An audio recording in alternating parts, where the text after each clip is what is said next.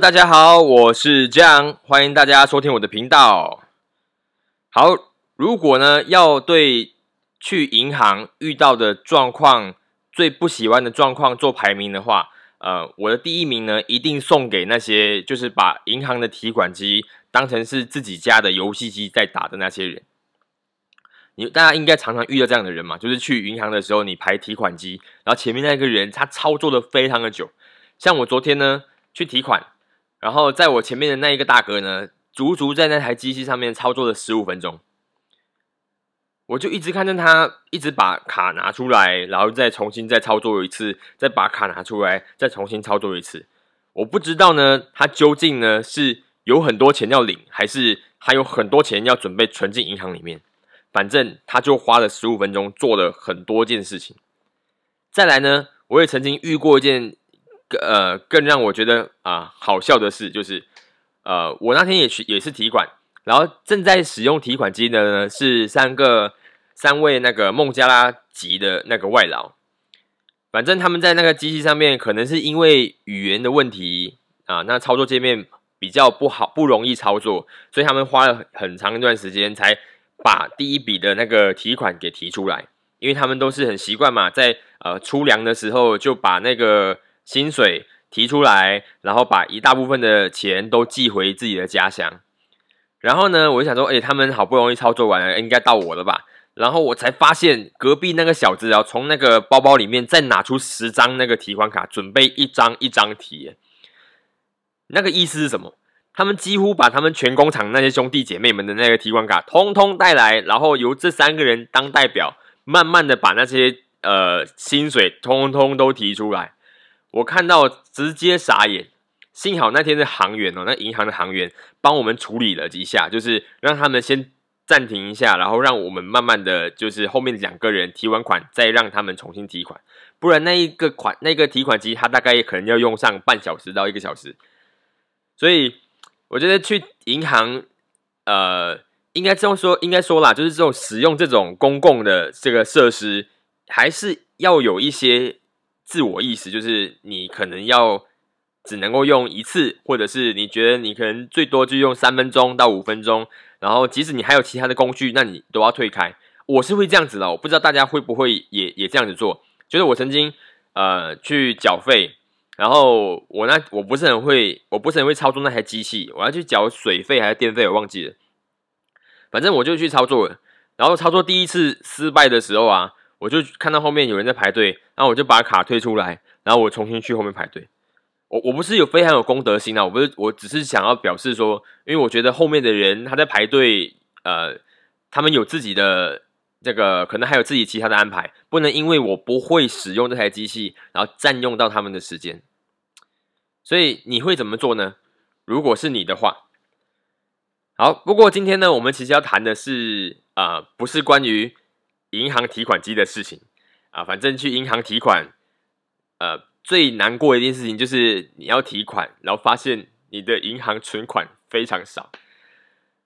然后，所以我们今天不谈就是银行存款的事情，也不谈提款机的事情。我今天主要想问大家的是，请问一下，亲爱的听众们，你们是一个有批判性思考行为的人吗？你们是一个有批判性思考行为的人吗？什么是批判性思考？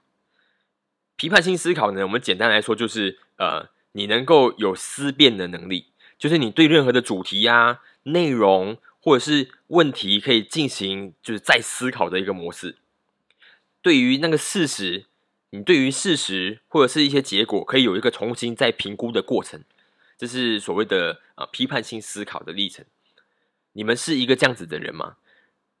简单来说，举个例子，就是你在看报纸的时候，你阅阅读到一篇新闻，你会直接就用那种像海绵式的吸收方式，直接吸了之后，把所有新闻就直接灌到自己的脑袋里面，还是你会去质疑说这个新闻是不是可能有翻译的误差？这个新闻可能是不是有就是那种断章取义的嫌疑？你是属于哪一种人？主要会今天想要讨论这件事情呢，其实是一定事出必有因嘛，是有一个小小插曲的发生。我本来也没有想要讨论这样的事情，而是我在准备录制之前呢，我收到一个朋友发来的语音信息，然后有些生气的语音信息。呃，我那朋友呢是长期住居住在德国的一位朋友，他是也是马来西亚人。他为什么居住在德国呢？就是因为他跟她老公一起在那边生活。呃，总之他在呃听我的广播的第二跟第三集之后呢，他突然间觉得有一些生气，所以他录了一长段的那个语音过来给我。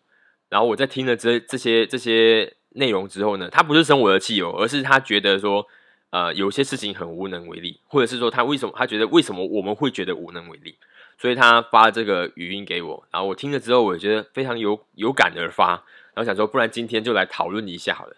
请问大家，你是一个有批判性思考行为的人吗？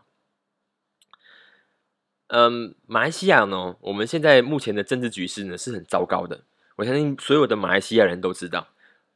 就是那个糟糕的感觉，是你开始已经会把它当成像是娱乐的故事在看，呃，那种感觉是已经超越了，就是以前台湾的那个政治的故事带给我的那些冲击。我们现在马来西亚的政治人物啊，他很好的向我们每天都向我们演示说，就是什么叫做政坛上没有永远的敌人这句话。你知道吗？为什么会这样说？是因为我现在哦，即使到现在我录音这一刻哦，我都没有办法跟大家打包票说，诶，我们马来西亚国家的执政党是谁？因为他搞不好明天就不一样。我每天都在这种猜忌里面度过，你知道？简单来说，就是我跟我没有办法跟你确定说，明天的执政党还是今天的执政党，或者是说明天的执政党。搞不好是今天的某一部分的执政党，加上今天的某一部分的在野党组成的。我们时刻都在经历这件事情。我们人民呢，好不容易呢，在马来西亚呢实践了六十年来第一次的那个政党轮替。那么区区不到两年的时间，然后我们马来西亚就可以再实现一次政党轮替。你看吧，我们的民主进程多么好！而且呢，我们还是可以在不需要大选的状况下就实现政党轮替，诡异吗？你们觉得诡异吗？我是觉得非常的神奇，好吧？我用“神奇”这个两个字。严格来说，这是一场政变嘛？哦，大家都应该都知道，也不是说严格来说，它就是一场政变，因为马来西亚的这个。呃，我们的议会制度的关系哦，所以你只要有一个政党哦，你要有一个政政线联盟哦，你可以获得国会的半数议席以上哦，你就可以自然而然的，你可以就可以像呃，就是我们最高元首提成，然后说你你已经掌握掌握了国会的半数议席，然后你要组成内阁，然后成为政府，你就可以成为政府呢。然后他们怎样子获得那些半数议席，那个过半数的议席？他们怎样获得？他们用很多很多的伎俩，但是你有没有想过一件事情？是那些所谓的国会议员啊，他代表那一席，是我们这些愚蠢的人民投给他的。我们投给那些人，让那些人成为呃，可以从在野党变成执政党。然后他变成执政党之后呢，那些人某部分的人哦，他又可以跳槽至在野党，然后再让在野党成为执政党。扯不扯？扯不扯？各位，这是马来西亚政治的现况，大家应该都了解。而且这件事情发生了大概九个月以上了，因为它是在二月底三月初的那个时候发生的政变。然后后来马来西亚就进入了 MCO，我们疫情大爆发嘛。当然，那个爆发还没有像今天的爆发那么严重。我只想要问你的就是，你有没有，你有没有继续在跟进这件事情的发展？就是你怎么看待马来西亚的国家未来的走向？你的立场是什么？你有表达过你的意见和想法吗？你对这些事情你是漠不关心的吗？还是你曾经很仔细的去思考里面的那个发生的脉络，然后它究竟发生里面藏着什么样的不对，或者是有些道德上的就是呃缺失？我记得我第一次听见批判性思考的时候啊，这个词哦，我是在大一的时候。那时候我我的学校哦，是我是在念心理学的嘛。然后我的课程都是比较偏向呃学术研究类型的，所以我的教授呢就告诉我说，嗯，将来大家哈，不论是看，不论是阅读一篇呃论文，或者是你自己做实验，你都要无时无刻的保持批判性的思考。OK，批判性的思考第一次出现在我的大脑里面，critical thinking。我记得我我的教授是用英文在讲这句话，critical thinking 有点像 Uncle Roger 讲话，critical thinking，thinking，OK。反正他那个概念就是呢，他要我们呢无论如何都要保持呢，你对一篇论文的结论啊，或者是你自己做呃的那个实验的结果啊，都一直要先保持一种怀疑，你知道吗？你要先怀疑。这个结果是不是真的是对的？然后你要尝试去挑战，挑战它的结果。你要你要保持一种挑战的精神，去针对它的结果去呃保持怀疑。那我现在啦，我不可以说我真的已经了解这句话了。OK，我不我不能说我真的已经了解了。但是这句话呢，在我看来呢，它可能你听起来哦，批判性思考，哇塞，批判呢。对什么事情都要批判呢？这个感觉上有点尖锐。但是这句话在我看来呢，它不是让我哦去每件事情里面就像鸡蛋里面挑骨头一样，什么事情我都要去批判一下。然后也不是让我说一定要去跟别人去去争，去争论什么 A 加 A，A 加 B，A 加 C，然后才等于什么什么，不需要。我不需要每天就是跟大家争的面红耳赤，我才叫有批判性思考。这我觉我认为啦，批判性思考呢，它反而是一件就是让我可以再多花一点点时间，去仔细的去仔细的反复去思考，去感受，然后我现在正在思考的这件事情的发生的脉络。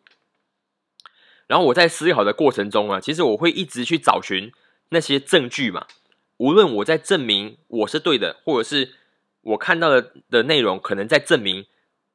呃，就是那个结论是对的，都好，我都会因为在这个过程里面呢，慢慢的越来越了解这件事情，越来越了解一个议题在发生的这一个一个过程。这个过程里面呢，我即使不会成为这件事情的专家，可是我一定呢可以，呃，对这件事情或者对将来很多事情都不会抱持一种漠不关心的态度，然后我会形成一种自己的立场。你知道吗？我们每一个人都非常需要有立场。呃，总之，我的朋友呢，就是在听到我说，呃，我就说嘛，就是因为现在资讯过于爆炸，然后所以说可能或许就是因为这些大量的讯息，导致我们人生活的很不快乐。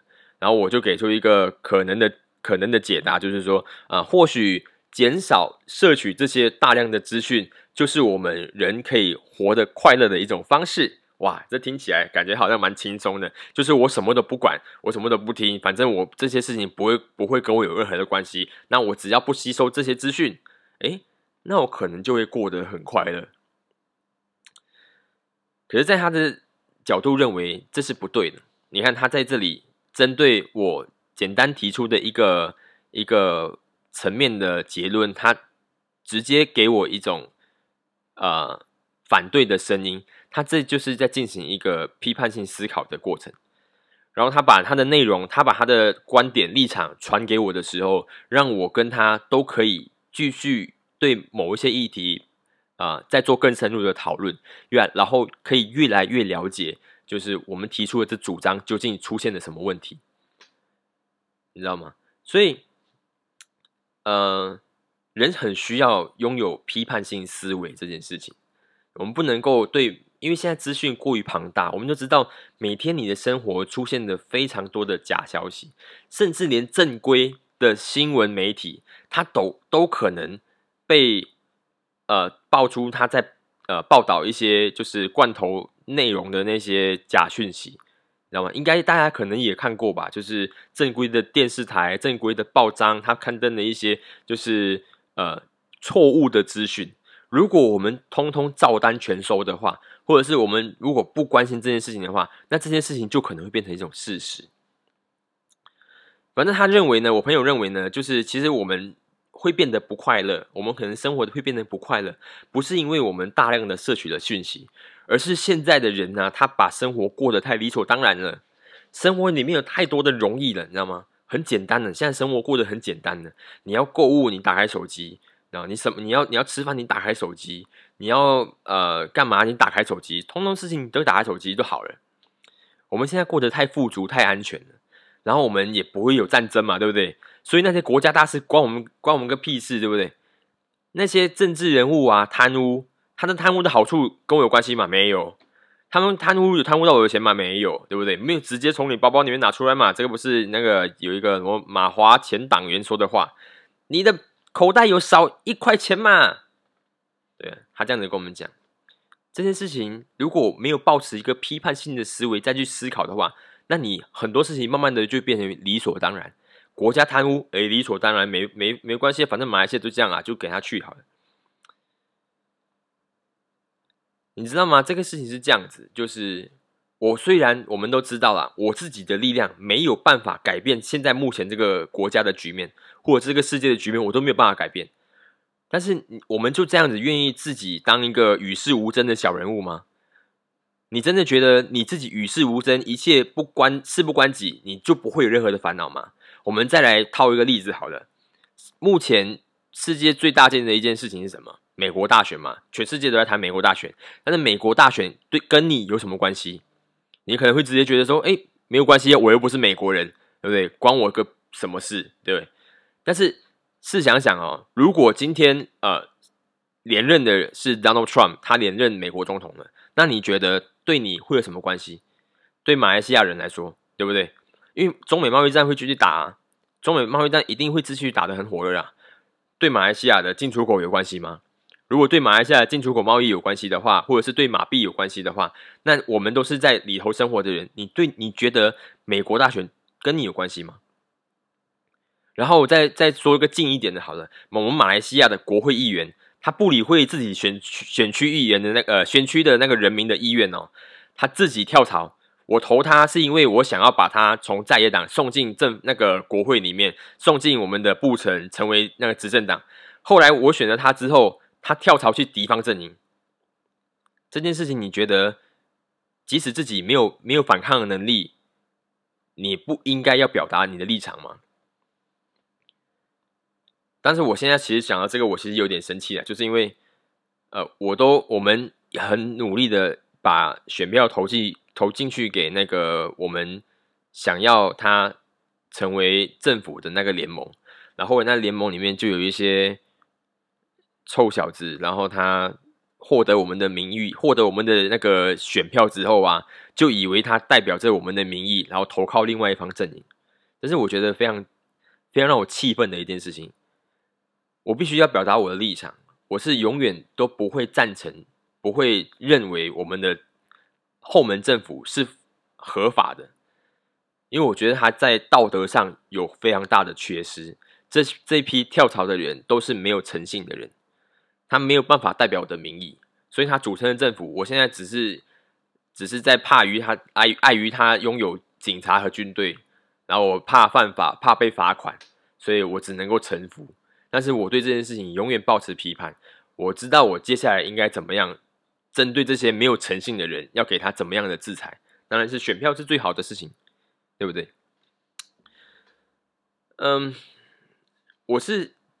希望啦，就是大家可以一直去感受你身边的事情正在发生，无论是你身边的小事，无论是像我们身边小事，像什么，就可能常常有那种呃停车乱停车的那种人，常常有那种就是把车子就是停在一些根本不可以停的地方的人，那些人是有道德问题的，对不对？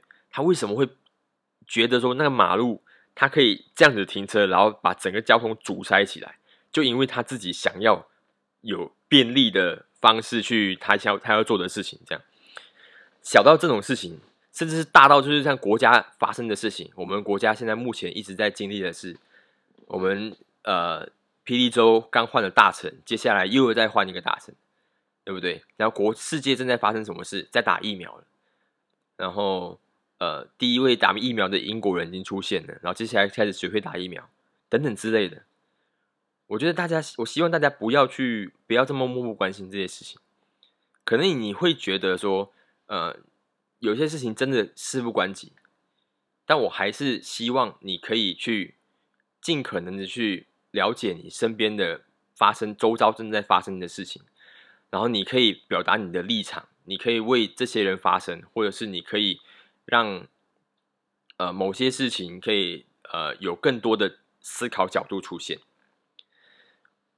我们要无时无刻都对任何事情保持一点怀疑，然后你再花很多的，你再花一点时间，然后去了解，然后去探讨这些事情的各个方面的面向。最后呢，你会形成一种你自己拥有的立场。无论你是赞成这件事情，或者是你去反对、否定这件事情都好，你都是成为一个有有立场的人。千万不要成为一个漠不关心的人。呃，我们的力量呢，虽然很小。小到没有办法拯救这个世界，但是我还是希望所有人都要保持对这个世界的一种热情还有关心。这个世界呢，有很多很多的时候不是靠一个人的立场撑起来的。嗯，就拿民主选举来当个例子好了，民主选举就是一个很好的例子，你知道吗？每一个选票它都是一个立场，然后我们有很多很多的立场堆堆叠起来之后，成为一个结果。我就希望，你知道，现在甚至哦，在 Facebook 上面呢，它那些联署的活动啊，或是你们常用的那种 Hashtag 啊等等之类的，它都表示，它都在代表一个你自己本身的立场，它也是一种力量来的。我们就要最终要把这种力量呢凝结起来、凝聚起来，然后才可以撑起一个就是合理舒适的生活环境。如果你一直是处在一种没有立场、漠不关心的态度的话，那我们就会缺少很多呃共同一起的能量，然后没有办法打造一个更好、更舒适的环境，无论是国家也好，或者是你的社区也好。所以，呃，我是希望呃在这里跟大家提、跟大家就是呃鼓励也好，或者是提醒也好，无论什么都好，我是希望大家继续保持对世界的热情。然后这个节目呢，只能够帮你做到这里。我们可以做到的，就是让你尝试去思考这个事情，然后剩下的就只能靠大家自己了。啊，无论如何，呃，我会继续在做这样的事情，但我希望也有更多的人开始对你身边的大小事、你国家的事情，或者是世界的局势，开始尝试有更深入的了解跟发表。然后我们一起就是。在共同的讨论之下呢，然后整理出你希望的那个世界的样子，好不好？好，呃，每一个人的力量都很小，但我们有办法把那个力量变得很大，然后来改变一些事情的。OK，今天的节目就先谈到这里。呃，我希望每一次都可以带给大家一些更好的观点跟视野。所以，那我们就下次再见了哈。然后记得跟跟大家跟我说，就是你们去银行最讨厌的发生、最讨厌看到的一件事情是什么哈。好，那今天到这里了，就没有事的话，那我就先先跟大家说一声拜拜喽，再见，下次见，拜拜。